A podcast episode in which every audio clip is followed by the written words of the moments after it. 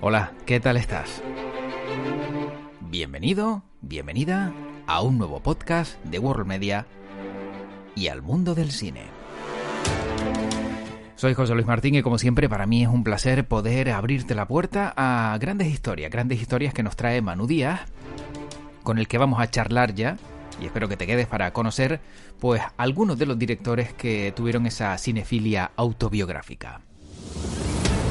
Bueno, haber dicho así suena bastante raro.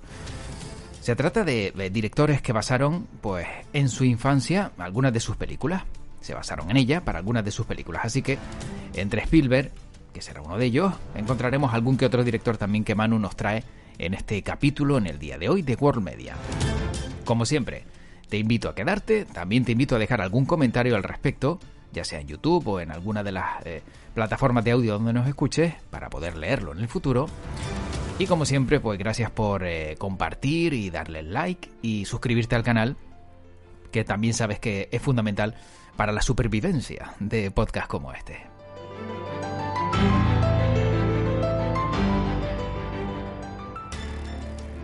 Y vamos a ver qué nos cuenta Manu Díaz sobre el mundo del cine, pero también sobre estos directores que, bueno, pues echaron la vista atrás, ¿no? Para algunas de, sus películas y se remontaron a, muchísimos años, eh, por lo menos en, su infancia. Manu Díaz, ¿qué tal? ¿Cómo estás? Hola, ¿qué tal? Pues encantado, encantado de estar aquí una vez más. Eh, y, bueno, en este caso no vamos a contar nuestra vida, vamos a contar la vida de otros. Sí, sí, además nos gusta contar la vida de otros, ¿no? Eh, también si contáramos nuestra vida, yo no sé tú, pero la mía seguramente sería tremendamente aburrida. Bueno, o, la reservamos para un corto. También, mejor. Para un corto, con un cortado, ¿no? Dice, venga, ya total, algo ligerito y algo rápido. Bueno. Bueno, Manu, hablamos de cinefilia eh, autobiográfica, ¿no? Esos directores de cine que en algún momento, pues en alguna de sus películas, o la película entera, eh, veíamos cómo pues se basaban ¿no? en algún aspecto de su infancia para, para la misma. Sí, de, bueno, de, su infancia o algún periodo de, su vida. Es verdad que hombre, el, concepto de autobiografía es extensísimo y, y vamos, acompaña a la humanidad casi desde el inicio de, de, la literatura. Eh, pero es más raro que encontrarte en el cine una película donde el director hable de, su vida, ¿no? Da la impresión de que cuando estamos hablando de cine, pues eso suena un poco como eh, a pedantería o a, arrogancia, ¿no? Mm. A mí lo importante que es mi vida, que la voy a contar, y la voy a contar yo. Eh, pero, pero sí es verdad que, bueno, hemos tenido algunos casos, algunos casos tremendamente relevantes para la historia del cine. Eh, tenemos, por ejemplo, el caso de los 400 golpes de François Truffaut, en 1959, vamos a las películas que abrió la Nouvelle Vague francesa, tenemos el caso de Amarcó de, de Fellini, que además el título Amarcó de Yo recuerdo, eh, son, eh, digamos, los recuerdos de, la infancia de Fellini pasado un poco por el filtro de, su fantasía. Tenemos también, pues, eh, Ingmar Bergman con Fanny Alexander, tenemos, pues, casos más, más recientes como, pues, por ejemplo, eh, la, actriz y directora Greta Gerwin con Lady Berg en 2017, eh, pero, pero de repente hemos, nos hemos encontrado con que en los últimos años ha habido como una, una moda, como un afán de, muchos directores de, hacer pues esa eh, un poco reflexión autobiográfica y mirar a, su propia historia y, y, también contarnos cómo esa historia en muchos casos mm, eh, está vinculada con su amor al cine, al séptimo arte. Y claro, eh, esta, digamos, forma de plasmarlo, pues también mm, pues deja grandes películas como, por ejemplo, eh, la película de Spielberg, Los, los Fabelman, ¿no? Efectivamente, bueno, quizás eso es, el, elemento así más reciente y relevante que podemos encontrar, eh, Los Fableman es, una película en principio de ficción. Eh, también aquí hay que hablar que, no estamos hablando eh, películas directamente autobiográficas, sino subterfugios donde los directores juegan a ficcionalizar elementos de, su vida para contar una historia que en principio no es la suya propia, pero que bebe de su, de su propia existencia. Y los Fableman es precisamente eso. Eh, Spielberg, en el, por ejemplo, en el cine de Spielberg siempre ha habido um, elementos recurrentes que ah, nos hablan de la familia, nos hablan de, eh, del impacto de un divorcio en, en el, eh, un poco en el seno de, de, una familia, de las relaciones entre eh, madres e hijos o padres e hijos, todo eso es muy, mm, digamos, recurrente en el cine de, Steven Spielberg, pero uh, en los Fableman él lo que ha querido hacer es ya un poco mm, destapar la, la caja de, de las sorpresas y abordar directamente el gran eh, elemento, el gran momento traumático de su vida y que le ha estado acompañando creativamente eh, toda su carrera cinematográfica, que fue el divorcio de sus padres. eh, cuando pues él ya tenía unos 16, 17 años, um, sus padres, que, que, en principio tenían una, una, relación estable y que la familia, uh, pues era una familia de clase media, pero eh, aparentemente sin, sin, sin, grandes crisis, de repente sus padres anuncian que se divorcian y su padre se va. Eh, él, eh, Steven Spielberg, reaccionó muy mal a, esa separación, estuvo años sin hablar con su padre porque le echaba la, culpa de, lo que había sucedido. Uh, y fue ya siendo adulto que se enteró de la verdadera historia y era que eh, realmente su madre se había enamorado eh, un poco del mejor amigo de, de, la familia y que el padre pues había elegantemente se había hecho a un lado eh, y, se, y se, había, habían divorciado eh, y, y, bueno, visto que, que, eso, que, que, su mujer se había enamorado de otra persona, pues eh, lo que quería era que su mujer fuera feliz y él se hizo, él se hizo a un lado a pesar de que eso supuso pues una, confrontación con, con sus hijos. Y esa, en parte, es la historia que nos presenta los Fableman, eh, donde con esta familia la situación es más o menos la misma. Estamos um, finales de los 50, principios de los 60, y tenemos una familia que afronta un divorcio, cómo ese divorcio afecta a, los hijos, especialmente eh, pues de los tres hijos, dos, dos hijas y un hijo, pues al, hijo varón, eh, y al mismo tiempo como este hijo varón pues tiene uh, una gran pasión por el cine y por el poder de, de eh, crear, mm, narrar historias a través de, de, las imágenes y empieza a rodar sus primeros cortos. O sea que, es básicamente la historia de, Spielberg, pero eh, narrada desde eh, un cierto distanciamiento al hablar de una familia que, que no es su familia, pero sí.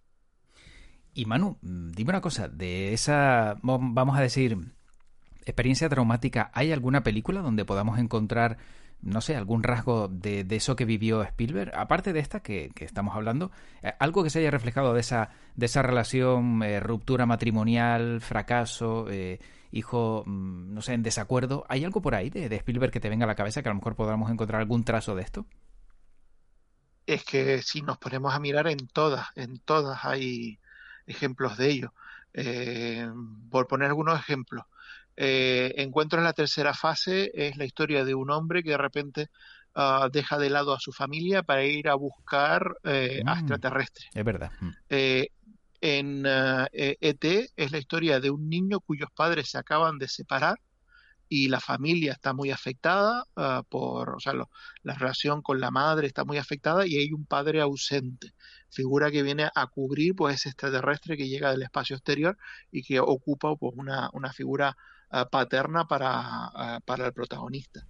Eh, esa relación en el templo maldito entre Indiana Jones y Tapón, esa relación paterno-filial, pues también juega un poco a, a, a ese, esa imagen Uh, Spielberg eh, es una persona con una mentalidad también muy, muy conservadora y, y su, digamos, su mundo ideal es un mundo uh, de, digamos, de, de familia tradicional uh, y, y, busca siempre eso, esos vínculos afectivos de, de, los, de los hijos con los padres o de figuras paternas con figuras filiales, que eso es lo que tenemos en, en, el templo maldito.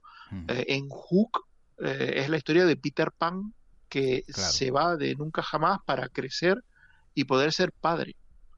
Eh, o sea que ahí está plagado, la filmografía de Spielberg está plagado de estos mensajes, estos, estas referencias a su propia eh, biografía y a su propia mm, carencia afectiva eh, marcada por el divorcio de, sus padres. Pues sí que le tocó, porque tal y como dices, es verdad. Eh, empezás a, empiezas a ver. Hombre, ¿en tiburón aparece algo? Porque a lo mejor también el tiburón es el padre, o, no sé, la verdad, pensando ahora mismo, si, si rascamos en, todas. Sí, en, tiburón, recordemos que el, protagonista. Eh, el sheriff del lugar, pero también ah, pues tiene esa, esa eh, tenemos esa, esa imagen de, de, familia tradicional, ¿no? Que él está casado, tiene dos hijos y su máxima preocupación no es tanto que el tiburón se coma a los turistas, que el tiburón se pueda comer a sus hijos que se van a bañar a la playa. fíjate. sí, es verdad. O sea, yo pensaba que el tiburón se podía escapar, pero ni siquiera, ¿no? O sea, también hay. O sea, pues sí. También ahí, mm. también ahí, bueno, y, y al fin y al cabo, mm. Eh, es que el divorcio es el gran tiburón de, del cine de Steven Spielberg. Efectivamente, sin duda. Sí, sí, vamos, casi nada. Bueno, pero eh, cuando vemos esto, eh, ¿por qué eh, a lo mejor eh, no lo hacen más a menudo más directores, ¿no? Porque antes hacías un recorrido, ¿no? De, de algunos, pero porque consideran que puede ser una una práctica mal vista, ¿no? Decir, voy a hablar de mí, me considero mejor que nadie, o, porque a lo mejor es, duro también eh, plasmar algo de tu vida real en una película. Sí, y porque, bueno, también, porque al fin y al cabo el cine siempre es ficción, porque desde el momento en que hay una cámara de por medio, ya tú estás mm, manipulando eh, la forma en la que vas a contar la historia, ya la, ya la estás posicionando en, en una mirada determinada. Entonces, eh, yo creo que si nos pusiéramos a, mirar, eh, pues encontraríamos muchísimos, que muchísimos directores pues hacen esto que hablábamos de Spielberg, ¿no? De, incluir consciente o inconscientemente elementos biográficos en, sus películas, que sus personajes o algunas situaciones pues de alguna manera se vinculen a, alguna experiencia del director. La cuestión es que esto pues quede evidenciado, que se confiese, pues mira, es que esto me basé yo en, en, mi propia vida. Em, pero, pero bueno, lo que decíamos antes, también es verdad que, que el hecho de que eh, un, un, director eh, pues quiera contar su historia, a lo mejor todavía en, en, el cine no lo vemos con los mismos ojos como lo vemos en literatura. Por ejemplo, es verdad que literatura, el escritor está solo, eh, y él cuenta su vida, mientras que en cine es una labor de equipo y tienes a un grupo de, gente eh, ayudándote a contar tu vida, entonces eh, es distinto, ¿no? Pero, pero bueno, mm, quizás estamos empezando a, romper esas barreras y, pues más directores se puedan animar a, contar sus propias experiencias de, primera mano. las que hemos visto últimamente, pues bueno, juegan con el subterfugio.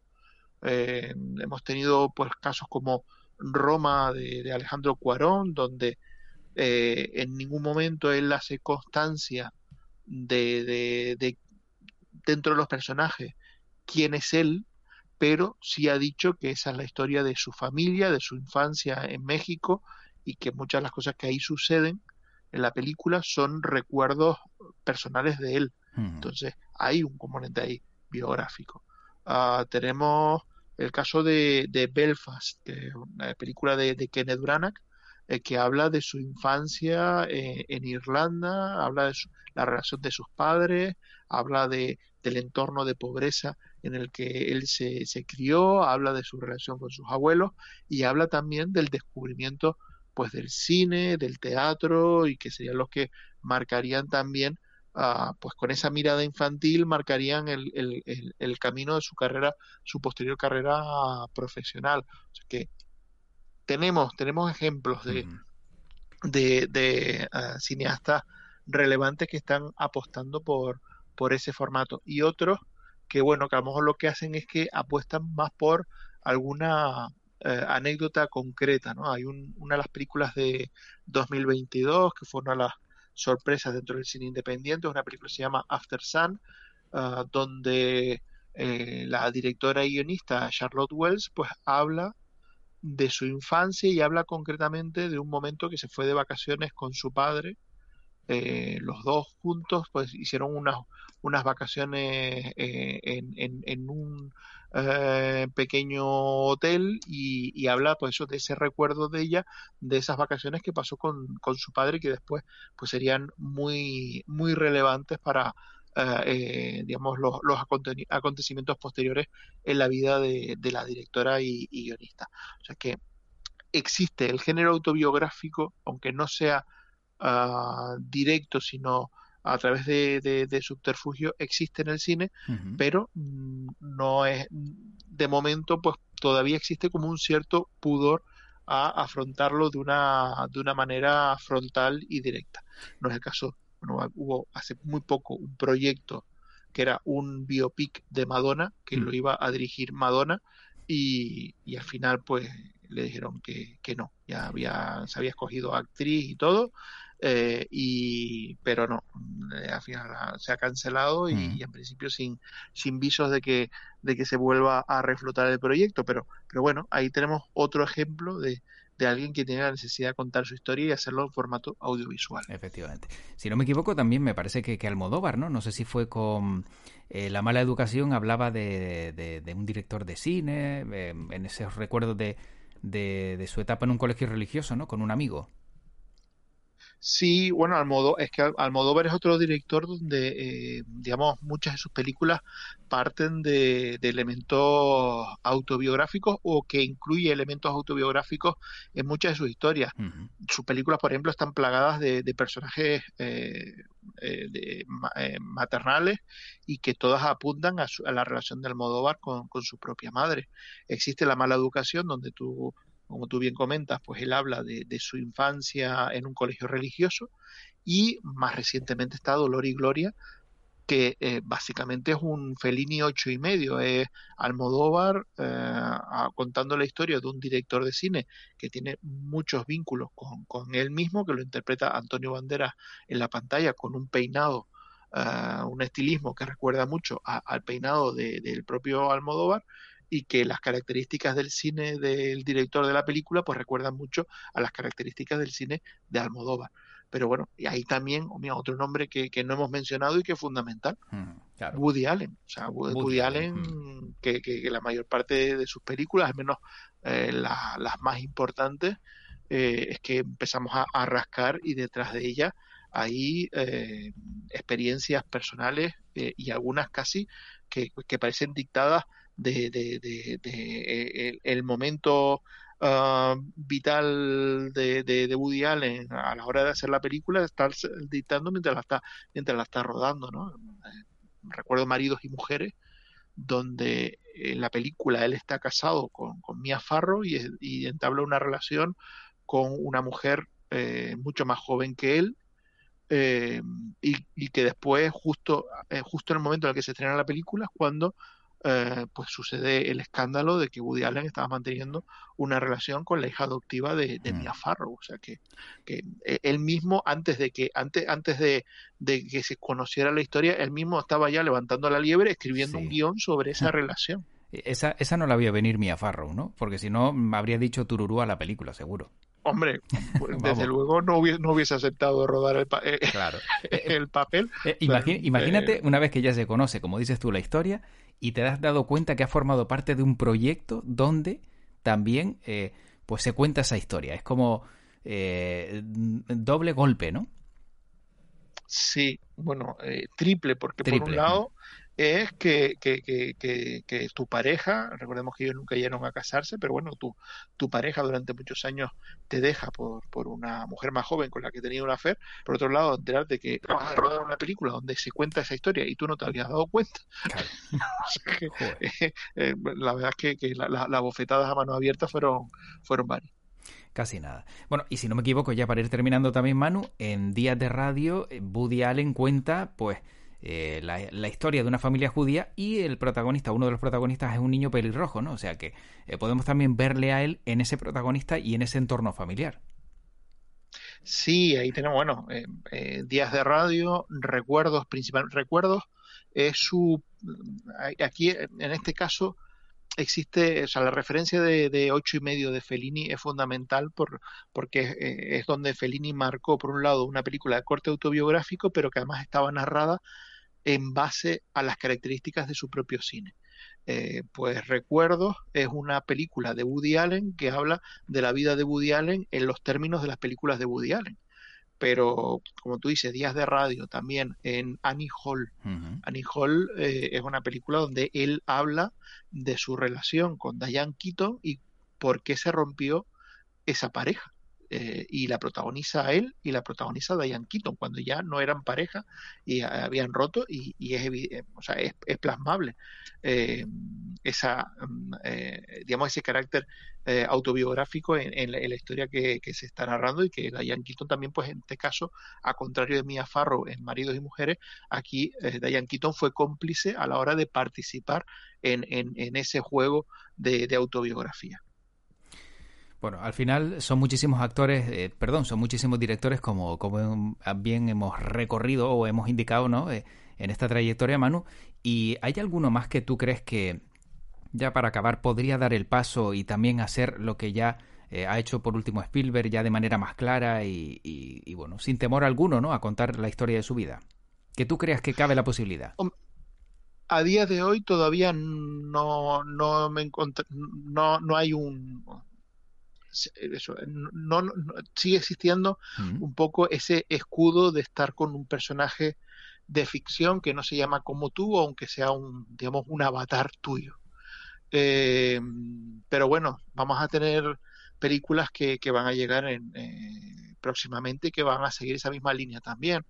Sam Mendes, que es el director de American Beauty o eh, de, de, Skyfall, eh, etcétera, de, Camino a la Perdición también, pues bueno, de una película que se estrena en breve que se titula El Imperio de la Luz y donde en este caso no habla de su vida, sino de la vida de su madre, pero también hay un vínculo, está ambientada en la década de los 80, eh, es ah, un personaje femenino que está vinculada a, un cine antiguo en la costa sur de, Inglaterra. Entonces de ahí se conecta pues a ese también, a, esa, ese amor por el cine en la familia de, de San Méndez.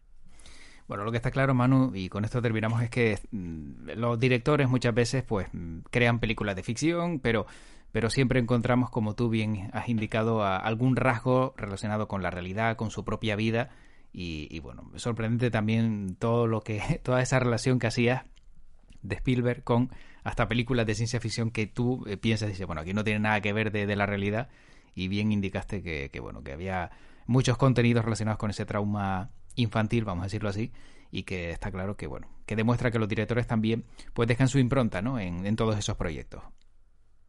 Sí, bueno, que, que, son personas humanas igual Efectivamente.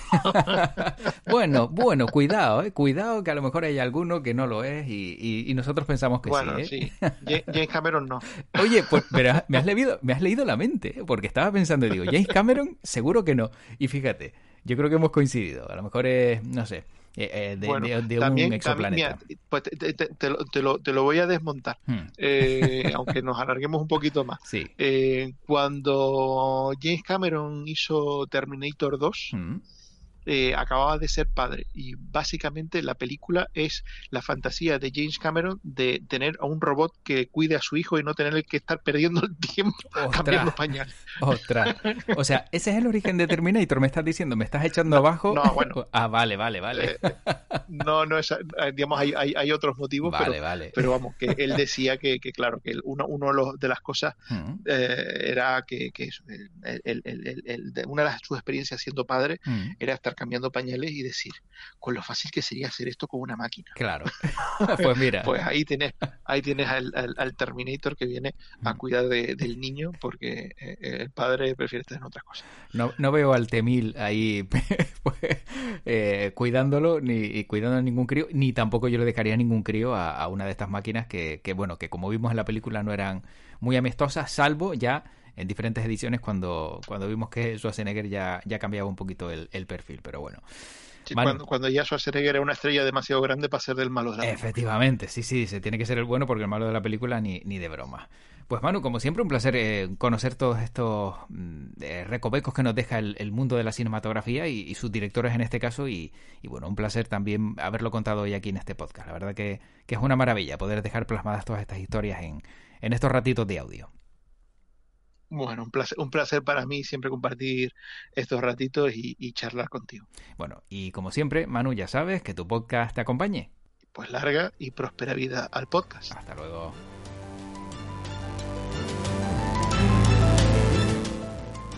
Pues yo creo que ya mm, poco más se puede decir al respecto de esos directores que basaron en su infancia algunas de sus películas. Fíjate que hay eh, temas muy interesantes y películas que seguro, seguro que habrás apuntado ahora mismo para comprobar lo que te hemos contado, lo que te ha contado Manu, y, seguro, pues que a lo mejor nos sorprende, ¿no? Algún detalle de ese director que de repente, pues creó su película y no sabíamos o no conocíamos que tenía algún origen eh, en su infancia. Hoy ya sabemos un poquito más. Encantado de haberte acompañado en este recorrido por el mundo del cine. Sabes que nos puedes encontrar en worldmedia.es y te espero en un siguiente capítulo de este podcast. Cuídate mucho y que tu podcast te acompañe.